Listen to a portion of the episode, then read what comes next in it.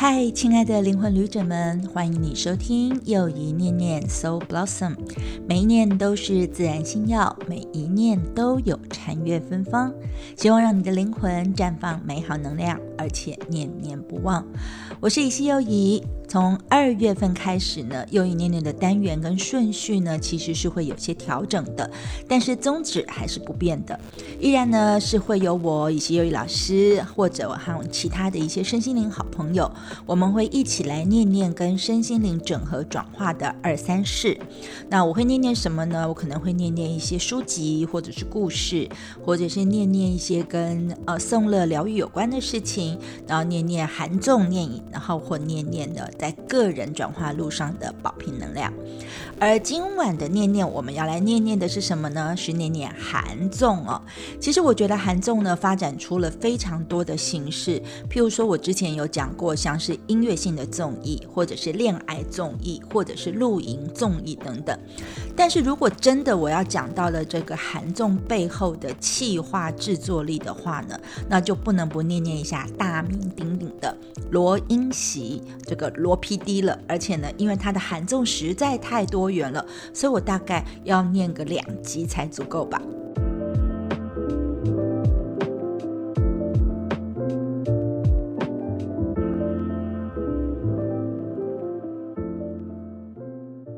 其实当初我定义又一念念呢，特别就是要讲一些，因为跟我自己的工作有关，也就是要跟一些疗愈或者是转化有关的一个 podcast。那在这样的 podcast 里面聊韩综哦，不知道会不会有很多人觉得很奇妙？但是对我来说，我看这个所谓的韩综，就真的是会从其中找到疗愈的元素，或者是得到疗愈。我一开始迷韩综的时候呢，我常常跟周遭的亲友或者是学生们说，我其实不见得只是想要看节目或放松而已，我往往是对于韩综节目背后的制作人他们的气划或者是创意的点呢，觉得我有被 touch 到，然后觉得说，哎，奇怪，他们怎么会想到要这样做，或者是说，觉得，哎，这样做综艺真的才是比较有意思的。所以呢，在被称为养活了半个韩综圈的男人，也就是今天要介绍的主角罗 PD 罗英席哦，其实呢，他真的就是也影响了我蛮多，因为他也影响了整个韩综嘛。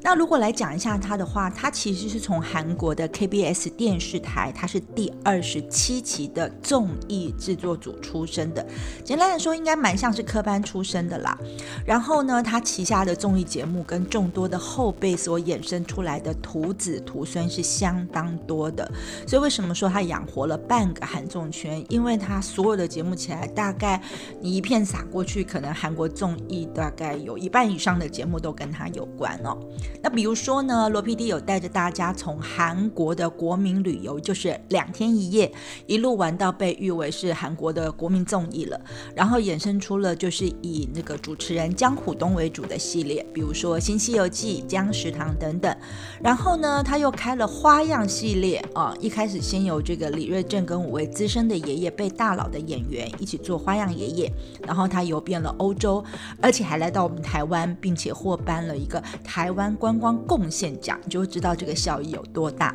然后呢，就李生基跟五位资深的女演员，比如说尹汝贞等等人，呢，去做了花样奶奶。那他们去了哪里呢？当然有去的一些好玩的地方。另外呢，还有把一些同剧的演员或好朋友一起揪起来出去旅行的花样青春系列。然后在这些旅游的节目之后呢，又衍生出了他另外一个很重要的系列，叫做一日三餐或者是饮食堂等等。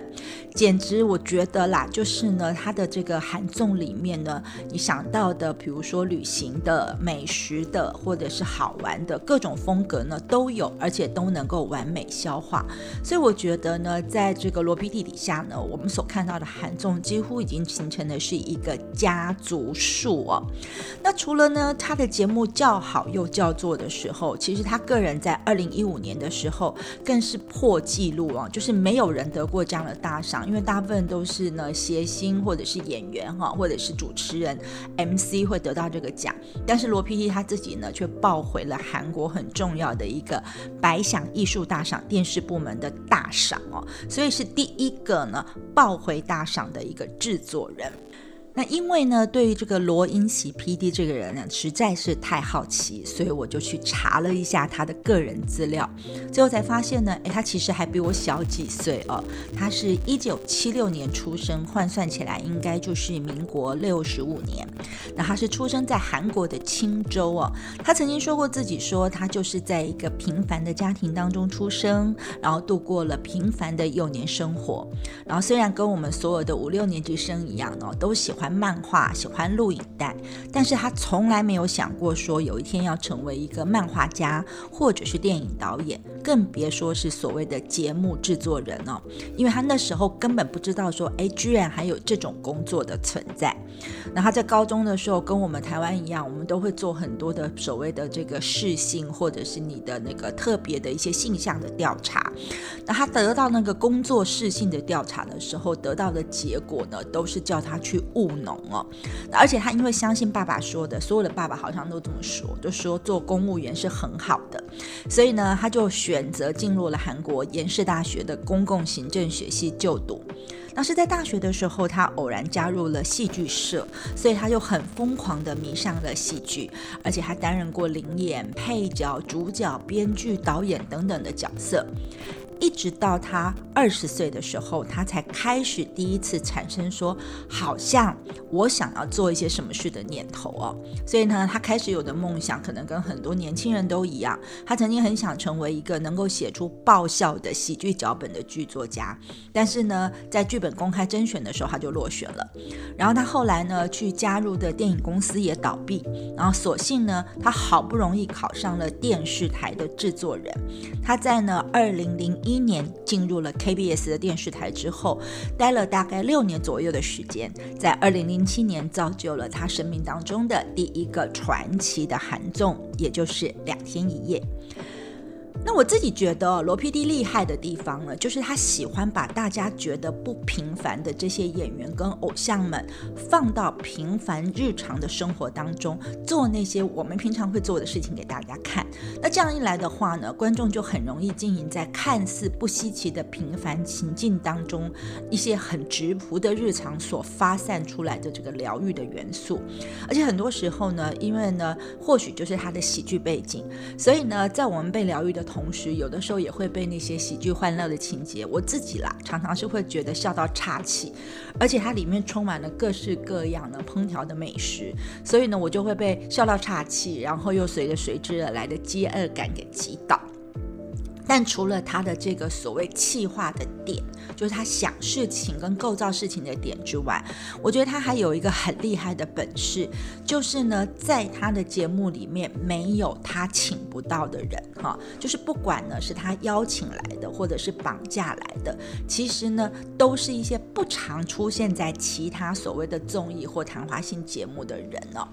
而且呢，他很超乎常人的功力，是他可以在没有预设脚本的情况之下，把一些本来是呃二代团、三代团、一代团的偶像，或者是一些公共才能男神，比如说像李瑞镇这样的人，那把这些呢当成是一个节目的出演者，然后一旦圈进来之后呢，就固定下来了，开创了人生的第二的职涯，而且呢，成为了罗 PD 的男人等等之类的哦。那就算这些。人他们原始的人物设计再怎么样的帅气逼人，都会被逼出在意料之外的真实的真面目哦。所以呢，我们会看到了像是这个所谓的一代团水晶男孩的殷志源，还有演员李瑞镇，以及影后尹汝贞，或者是演员车胜元、Eric 神话呢，还有刘海镇等等，他们呢都让我们看到了除了他们本来的身份以外的新的面孔。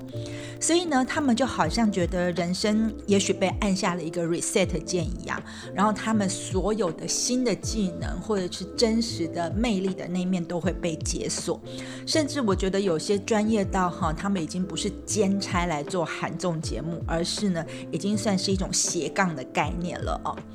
而且呢，我觉得呃，罗 PD 还有一个很重要的人格特质的特色会在他的节目里面出现，就是他有一些赌徒或者是胜负欲很强的性格，所以在他自己的节目里面，他很爱跟自己的几位爱将呢，在节目进行的这个游戏或者是单元当中去打赌，那常常因为他们彼此打赌斗气的结果，而创造出非常多经典又好笑的桥段哦。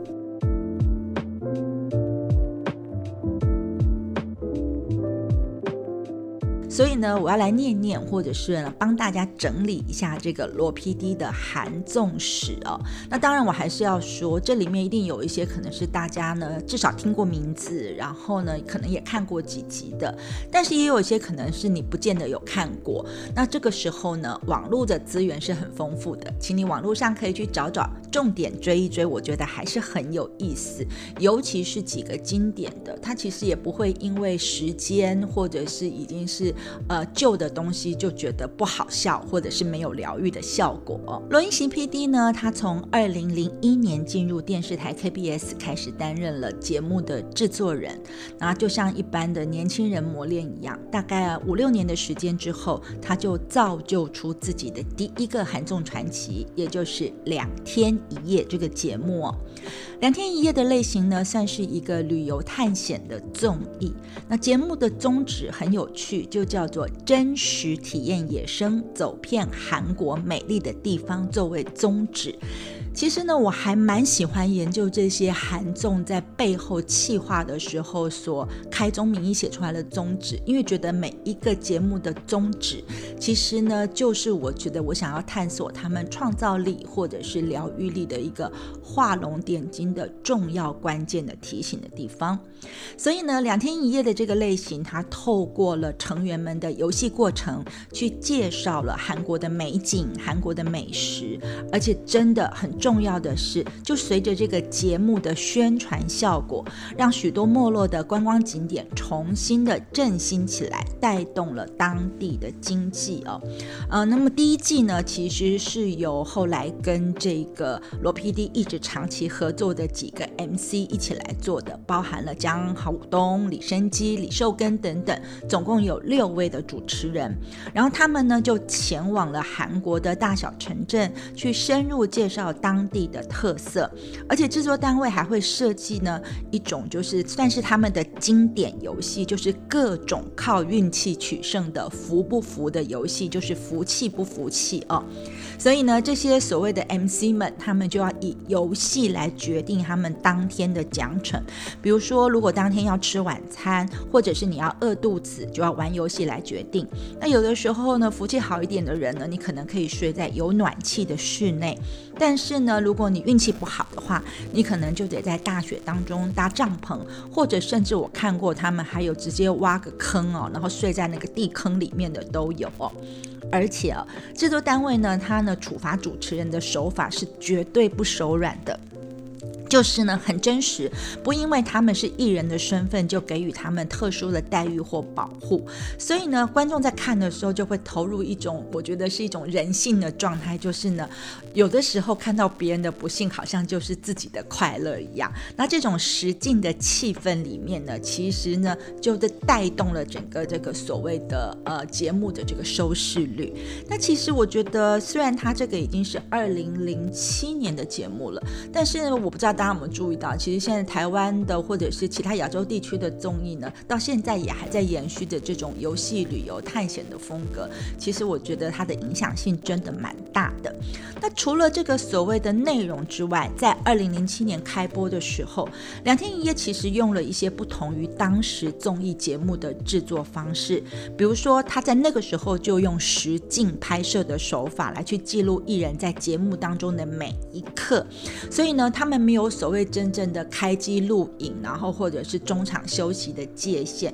就是一机到底，然后全部都实景的录下来。所以呢，观众就有机会可以看到艺人们更真实、更不做作的互动。所以也算是创立了一种新的综艺节目的风格。然后第一季大概至少就已经续播了五年，而且收视是一路长虹，甚至你会听到一个很可怕的数字，就是它创下了百分之五十。一点三的收视率的神话，就是全国大概有一半以上的人都在看这个节目就对了。而且呢，只要被这个节目里面介绍过的地点，也都会瞬间成了人气景点，就是旅游的景点哦。那其实呢，真正的两天一夜到现在还在播呢，已经播到了第四季。不过呢，这个罗英喜 P.D. 他其实只有呃制作了第一季的节目，而且在二零一二年的时候结束了他自己的这个五年年的时间。第二季开始就是其他的制作人接手了。那罗 P.D. 在离开他创下的这个超高收视率的节目之后，休息了一段时间，在期间呢还写了一本书，其实有中文版，大家也可以去看，叫做《反正竞赛还很长》哦。那书里面就叙述了说，他做了这么久的节目，就是从二零零一年开始到二零零七年又做了五年，然后呢，他在这个短暂的休息时间里面，他去了一趟冰岛的旅行，然后在这个冰岛旅行的过程当中呢，他回顾自己沉淀，并且呢去追寻极光哦，也好像追寻他心灵当中的极光的故事，所以呢，他就从综艺的节目的工作开始聊聊聊啊，念念念，然后讲起了。他在冰岛的旅行记录，那他的这种安排跟文字当中呢，我自己觉得可以看到说，这个制作人他对于综艺节目的热爱跟认真的反思，他是真的很认真的在想怎么做好一个综艺节目的。比如说，他在书里面其实有提到一个经验，说他其实非常怕坐飞机。但是你想想看，他制作的是一个旅行探险的综艺节目，怎么可能会不坐飞机呢？所以呢，他自己就开始写说，他坐飞机的惧怕，其实就像是他的创伤一样。然后他遇到的各式各样恐怖飞行的经验，然后到他笔下写起来就变得很像他的节目，就是呢，很搞笑又很生动的感觉。然后再来呢，罗皮利做旅行，可是他说他自己是一个超级大路痴，而且他是个类比人，就是他其实对于所谓的这个数位的科技，其实呢是一个等于说是一个科技白痴就对了。所以呢，他就算有了智慧手机，它的功能也只是一个打电话跟收发简讯的人。所以意思就是他的手机再怎么智慧，他其实也智慧不太起来。所以呢，他没有办法像他节目里面的那些偶像明星一样，就是。他跟他不会自己订机票，然后也不会自己订饭店，所以他的那趟旅行把他自己搞得是七荤八素的。但是呢，就算是这样的他，他靠导航自己开车也是很开心了，玩了一趟冰岛。那冰岛这个国家呢，我们岔开题来说一下，它其实只有三十万人，所以整个国土显得无比的辽阔。然后呢，在这个书里面呢，他就形容说，这个他自己呢想要找个餐厅吃饭，然后就开始了导航的这个。迷航记，然后花了最后一整天的走路，最后他还是回到他原来加油站的地方去吃汉堡哈。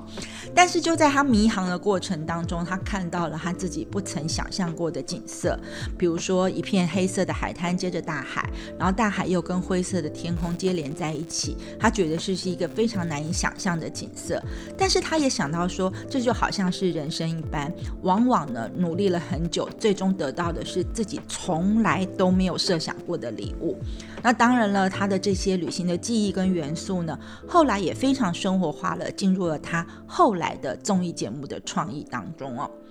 不过呢，除了罗 PD 之外，虽然在第二季以后呢，就不是由罗 PD 制作了，但是因为两天一夜这个节目，其实上真的是一个算是国民综艺等级的一个经典了吧，所以呢，它已经算是既长寿然后又经典的节目，到现在的二零二三年的第四季，它其实是还在播出的一个节目。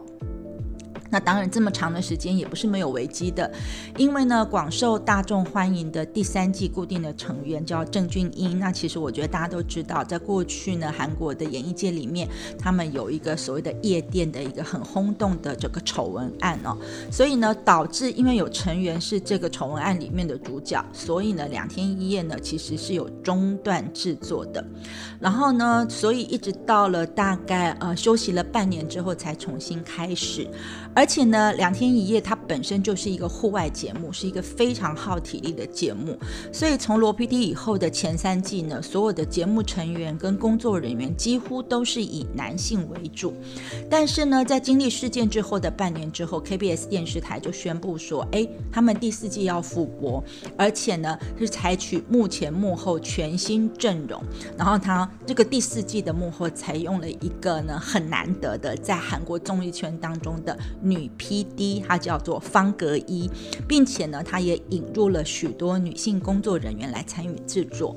那其实方格一他是一个非常年轻又强悍的 BT，他也曾经在这个访谈当中提到说，他把这个两天一夜的第四季接下来，他知道说原来的宗旨是有着野生精神的形象，但是他希望他自己所制作的新一季的内容可以在野生当中融入疗愈的形象，成为让观众在不知不觉中大笑，而且能够消除烦恼的节目，这就是他的宗旨了。也因为他的这样的宗旨呢，使得原本不被大众看。好的第四季在首播以后呢，就以独特的风格抓住了观众的心，而且重回了同时段收视第一的宝座。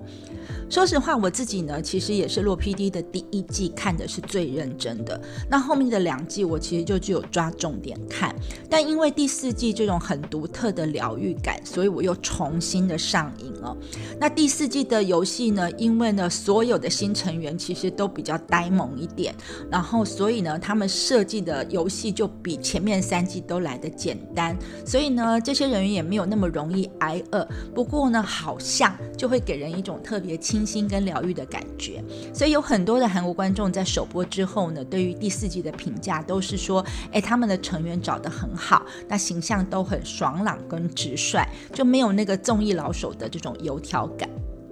那这六个人是谁呢？分别就是演员严正勋。那他人呢？其实他就是个性很 nice，然后呢是年纪最大的人。但是呢，在刚开始的时候，因为不擅长游戏，被说是傻大哥，但是意外的可以反败为胜，胜率非常高哦。所以他的包容力跟高 EQ 为营队营造了一个非常舒适的氛围。然后再来就是唯一的元老成员就是金钟文，他除了当兵之外，在第一季到第四季都是固定的成员，他见证了。这个节目总共十三年之间的活历史。那本来他在第一季的时候，他其实是一个傻瓜的人设，但是因为第四季的成员的知识水平实在有点低，所以呢，导致他的傻瓜形象破裂，而且他居然变成了第四季的这个头脑 S，就是最聪明的人了。然后还有一个成员呢，是搞笑艺人叫文世润。那他其实是一个胖胖的，以美食节目吃播成名的人。那很喜欢做的就是一些喜剧的小品。那他也是一个比较会主持的人。但是呢，他在这个团队里面的成员呢，就是呢会有很多很幽默的、很搞笑的演出。然后呢，也会呢适时的演出一些情境剧。然后再来就是一个完全的新面孔，就是本来是话剧演员，然后以这个金科长出道的。金宣虎，后来他也在很多的电视剧当中，比如说这个《海岸恰恰恰》当中里面有演出。然后在参加两天一夜之前，他只是因为宣传电视剧就参加过一次综艺节目而已。但是呢，他是一个黑马一样的角色，一开始完全不懂节目的综艺梗。但是呢，这样的一个小白鼠呢，很快的就发挥了自己他自己宠能的气质，引人发笑。而且呢，很奇妙，在韩综的游戏节目里面，好像都有一些些。人是很强运的金手，那金宣虎就是这样的人，他从来没有喝过他们用来处罚的一个郁金鱼汁，就是一个非常腥、非常难喝、非常苦的一种饮料哦。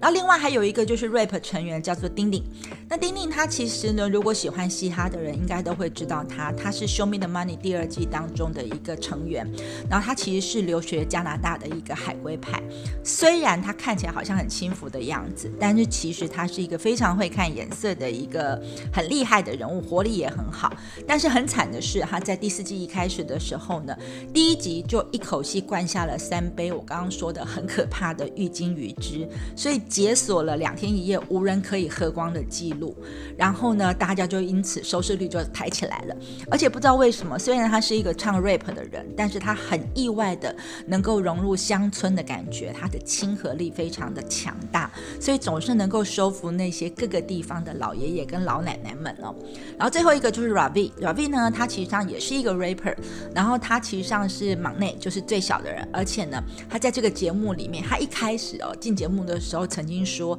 这个泡面其实是一个垃圾，但是不晓得是因为节目里面常常让他们很饥饿，所以后来呢，他开始在节目当中迷上了泡面，被称为是泡面中毒，而且食量非常非常的大。那我刚刚说的这六名的第四季成员当中，里面其实有半数都没有太多的综艺经验，而且呢，他们不会很习惯的去接梗或吐槽。但是很奇妙的是，就是很呆萌，然后呆萌的让人家觉得很疗愈跟很好笑。而且呢，很惊人的是，明明成员之间几乎本来都是不认识的，但是他们凑在一起之后，就很快的抓住了各自的角色，所以又让两天一夜这个很长寿的节目呢，到了第四。四季的时候呢，又爬上了一个高峰。那虽然在二零一九年年底播出第四季之后呢，其实到了二零一一、二零二一年的时候，还是出现了一些人员上的变动。那金宣虎因为事件下车了，然后有新的罗恩有加入。然后半年之后呢，我们原来说接手的这个女性 PD，也就是方格一跟这个编剧卢真英也下车。然后 Ravi 呢，也因为服役呢，去暂时退出了。那新的 PD 的李正奎呢？就表示说呢，他们现在呢要找一些新的人进来，所以你要知道呢，虽然呢我们已经知道这是一个这么长寿的节目，但是两天一夜呢，在离开了罗 PD 之后，它还是持续在演化跟进行着，而且呢，这里面的一些当初创下来的经典，还是同样的在抚慰着非常非常多收视观众们的心。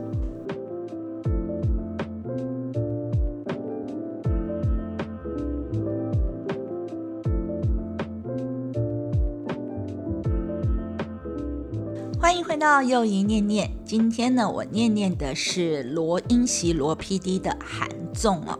其实，在传奇的两天一夜之后呢，他开始做了一个运动型的韩纵，就是由固定的艺人组成的 Dream Team，也就是梦之队。那那时候呢，像是 Super Junior 的银赫，或者是闪念的敏豪等等，都在这里面有出色的表现，甚至被冠上了是运动 idol 的美名哦。那他们做了很多都是呃这个游戏。里面有跳马、跳高、高难度的障碍赛等多元的关卡，加上每一集的特别来宾会请来，比如消防员、运动员，甚至特技演员来参加，为的就是要让梦之队成员激发更多的胜负欲，然后观众也能看得更过瘾一点哦。那这样的所谓的运动型的这个所谓的综艺节目呢，台湾最近这几年也有全明星运动会嘛。其实我觉得就表示说，有一些很重要的一些指数，其实是可以让所有人起共鸣，很振奋人心的。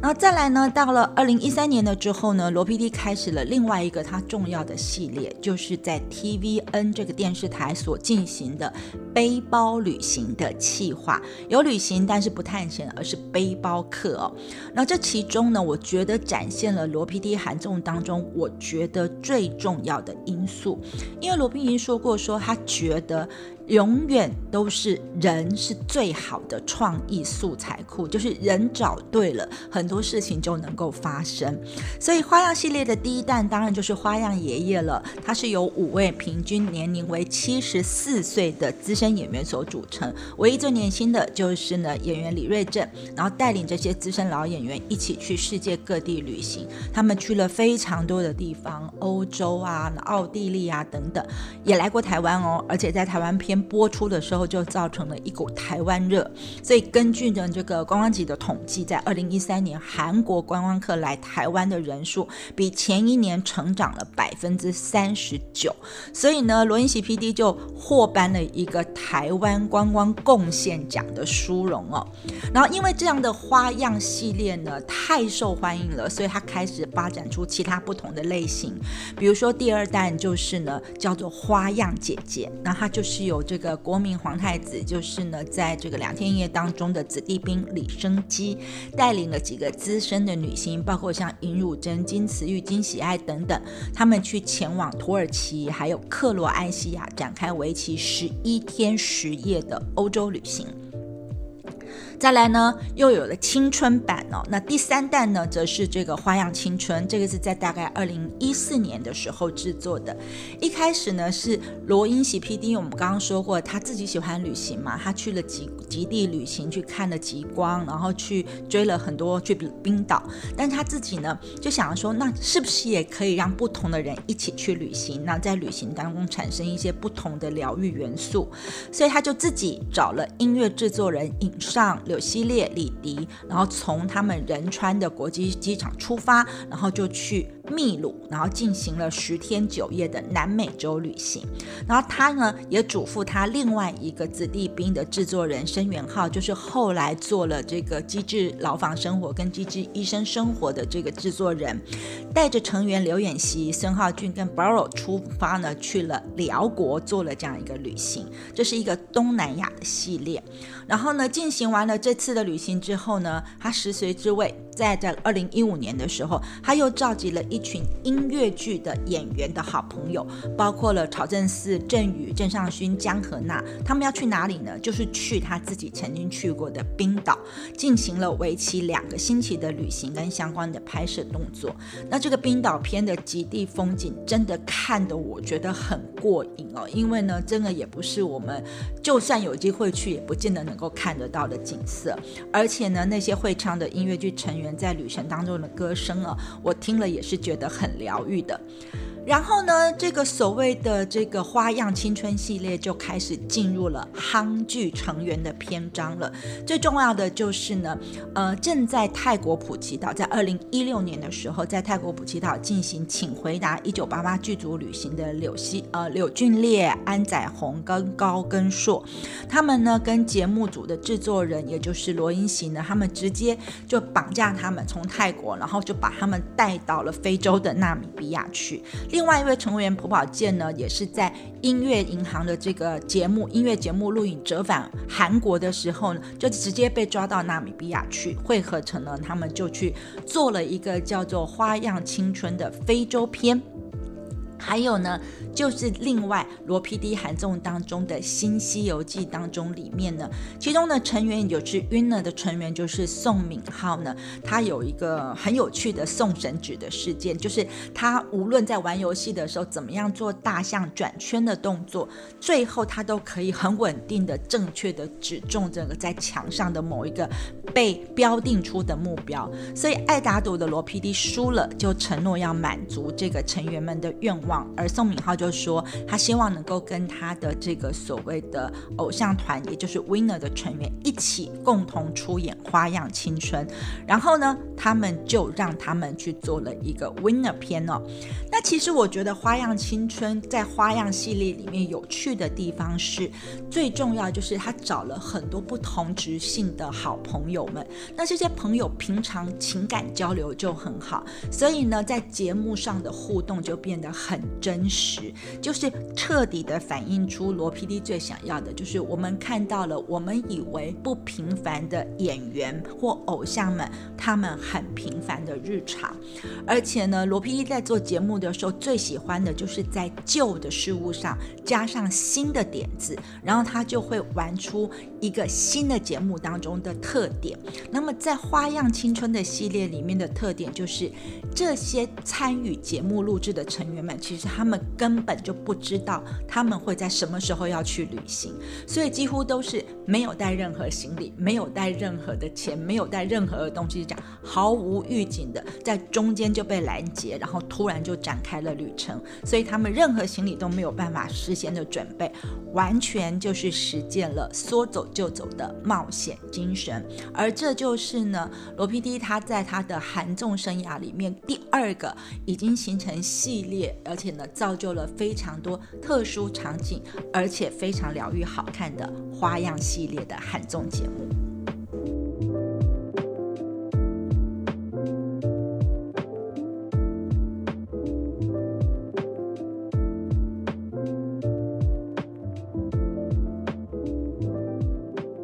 继续念念罗英喜 P.D 的韩总。我常常会喜欢上的韩总节目，都是因为在做节目的某个起点，比如说他想到。如果让演员或偶像过日常的生活会怎么样？所以他就找了从两天一夜时期患难与共的一代男团，也就是水晶男孩的队长殷志源和他的团员们，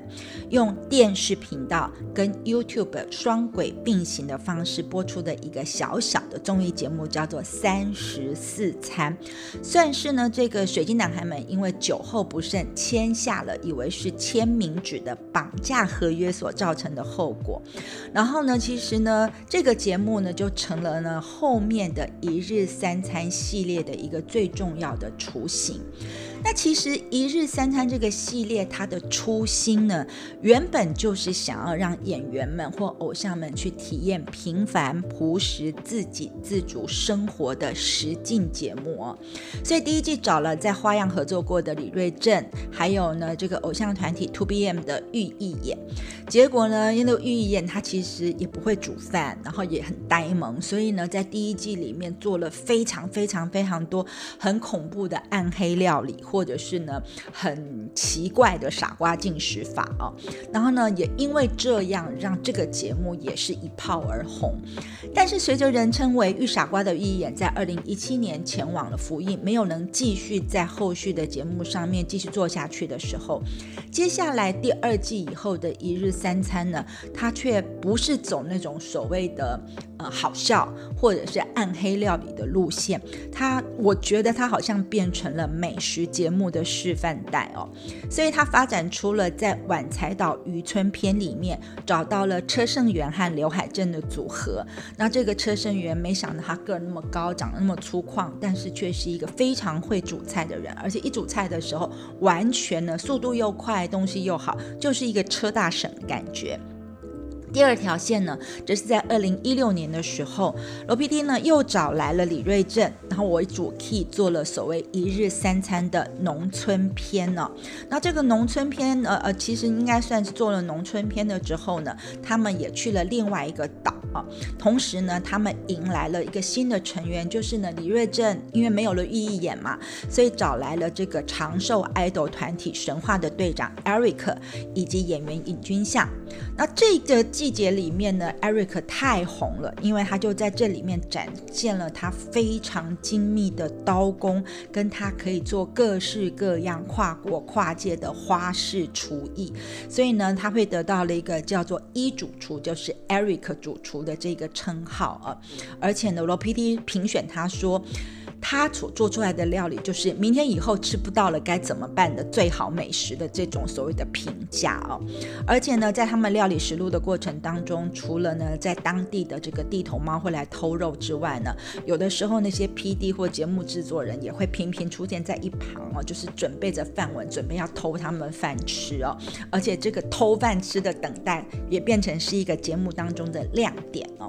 而且你会发现在下班之后，经常宅在家疯狂想亲。赛事又会专程去找老师练习不足的这个，就是去。增进自己的这个厨艺的 Eric 呢，就凭着这个厨艺呢，让他自己在所谓的偶像演戏的工作之外呢，又获得了一个新人设。我觉得他就是斜杠成功吧。甚至呢，他这样的一个主厨的角色，还让他在二零二零年的时候接了一套新的剧集，然后他在里面就当主厨这样子。其实一日三餐呢，捧出了两位厨神级的角色。车生元大婶呢，其实他做菜就是快，然后狠。然后准，然后好吃，然后就是很家常，但是呢也会很爽去。但是呢，Eric 最狂的呢，就是他真的是慢工出细活。我记得他刚开始出现的时候，有一集他为了煮一顿饭，他的最高纪录几乎花了七个小时。他就是呢，慢慢的想，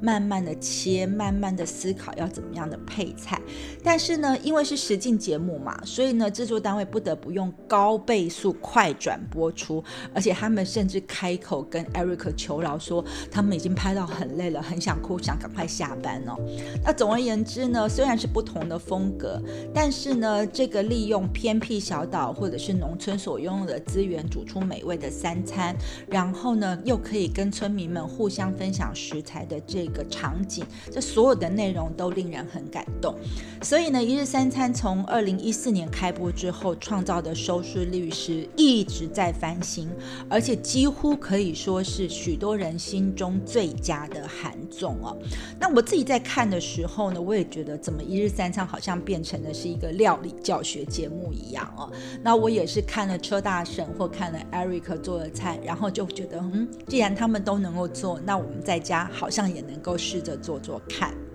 那么罗恩熙 P.D. 的韩综规划里面呢，还有一个特色，就是呢，如果一个很好的企划成型了，人员也固定了，然后开始有很多的酝酿跟催发之后，它会不断的衍生它所挖掘或造就出来的这些人物的特质，然后呢，发展出更多的小节目哦。所以呢，农村篇的李瑞镇线就发展出了我之前介绍过的饮食堂那饮食堂呢？这个节目的中心主旨就是希望能够呢脱离繁忙杂乱的都市生活，到悠闲宁静的地方开设自己的小店，间接呢也反映出当时许多年轻人的梦想。那罗 PD 在第一季就找来了资深演员尹汝贞的带领，然后找了这个女演员郑由美，加上李瑞镇以及花样爷爷当中的深九，到印尼的德拉纳安岛开设了韩式的餐。餐厅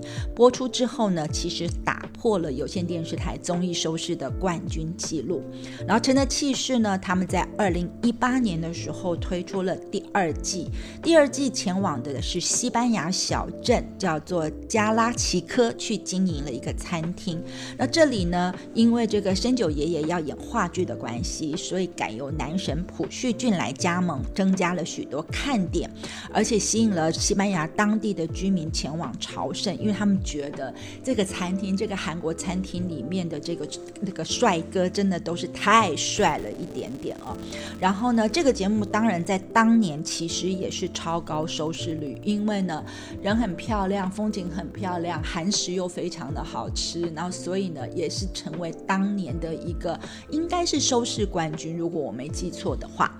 然后呢，中间因为疫情的影响没有办法出国，所以他们留在韩国就做。了另外一档的饮食堂，但是因为已经不是在国外开食堂，所以他们改成叫做 In Stay。这个是在二零二一年的时候推出。之前我们也介绍过，因为这是由尹汝贞、李瑞珍、真由美、朴叙俊加上了一个新的人员叫崔宇植，他们共同参与出演，做的是一个寄宿型的综艺节目，就是呢找一间民宿，但是这间民宿呢是韩国传统的房子，然后让呢在韩国待。了一年的外国人士，因为没有办法，因为疫情没有办法到处走，那他们可以呢去住到这个韩屋里面，体验享受到韩国风情的真人秀。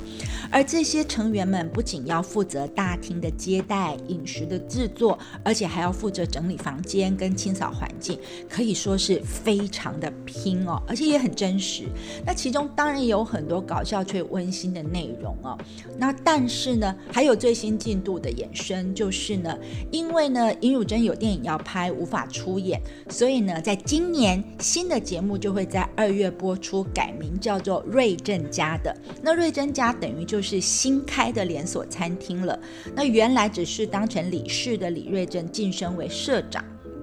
然后呢，他开始向。被称为韩国快餐的街头食品发起挑战的一个餐厅综艺的节目还没有播出，但是呢已经引起了热议，因为呢李瑞镇在内，还有这个演员郑有美、朴叙俊都出演了，而且通过衍生节目的 Instay 跟 PD 结缘的演员崔宇植，还有呢跟朴叙俊、崔宇植一起成为好朋友团的防弹少年团当中的 V 都将出演，所以这个消息这个组合一出来的时候，所有人开。开始都觉得非常的期待，觉得应该就是今年的上半年里面应该会是最夯的一个韩综了哦。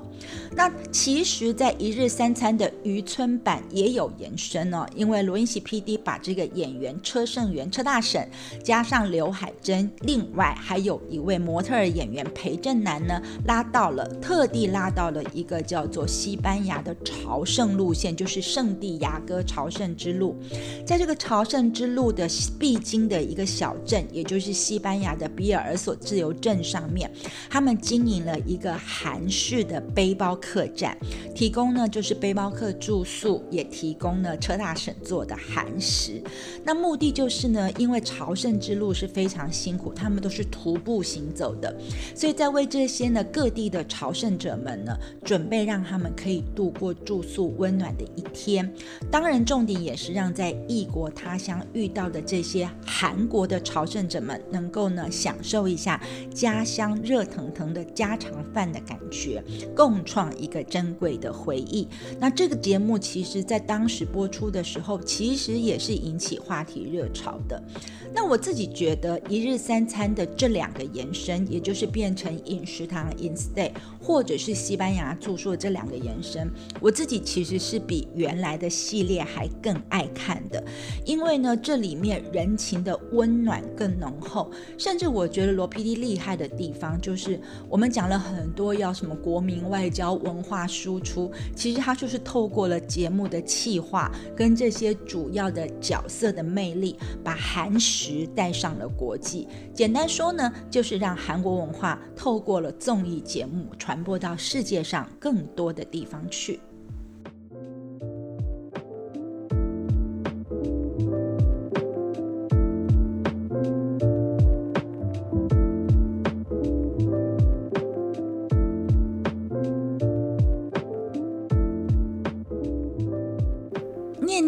罗英喜 P.D 的，大概应该算是从早期开始到现在的三个很重要的系列的韩综。我在看的时候，常常会想，为什么罗 P.D 制作的综艺节目特别好看？然后他的创意跟故事力到底是怎么样来打动人心的？那我觉得罗 P.D 真的很会用旅行来开拓人生的可能性。然后呢，他用没有脚本的实境节目的做法，做了最真实的呈现。可以说，他充分的发挥了所谓隐藏式摄影机的力量，而且他让制作组也成为主角，就是他们的制作的幕后人员，其实会在节目里面有的时候出声音，甚至出演。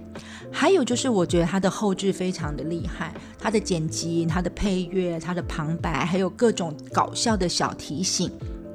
其实都是非常非常细腻，而且是经过规划的。我觉得就好像他在做的那些所谓的美食一样，就是他的所有这些小细节，就好像是魔法般的后置调味料一样。还有最重要的就是，我真的觉得他非常的重视人。他不仅重视找来演出的目前艺人的特质，他也非常重视他幕后团队的人，因为他觉得所有的事情所所有的创意都是人才能够创出来的，而所有会让人感觉到开心、幸福或疗愈的元素，基本上也都是要回到以人为本。因为呢，只有人他们自己有了共鸣、有了想法的时候，做出来的东西其实就是会感动人。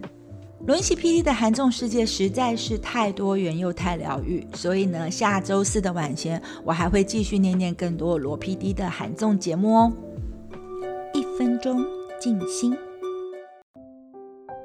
这周的一分钟静心，我们进行的练习叫做情人节哦。这其实是可以可以让你轻松简单恢复精神的静心，只要一分钟，一天可以做好几次，让你练习如何接受爱。即使呢只是短短的片刻，也可以让你焕然一新，重新打起精神。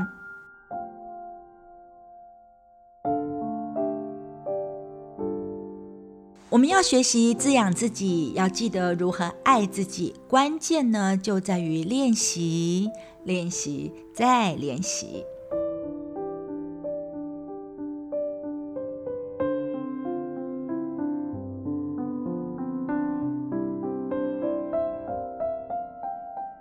现在，请你把注意力集中在你胸腔的正中央，想象就在那里的一颗心被五个丘比特，也就是爱的天使围绕着。接下来，你要做五次的呼吸。每呼吸一次，就想象有一个丘比特把一杯原汁原味的爱倒在你的心上，请你尽情的接受这个爱的琼浆玉液，而爱就是这样，没有附带条件。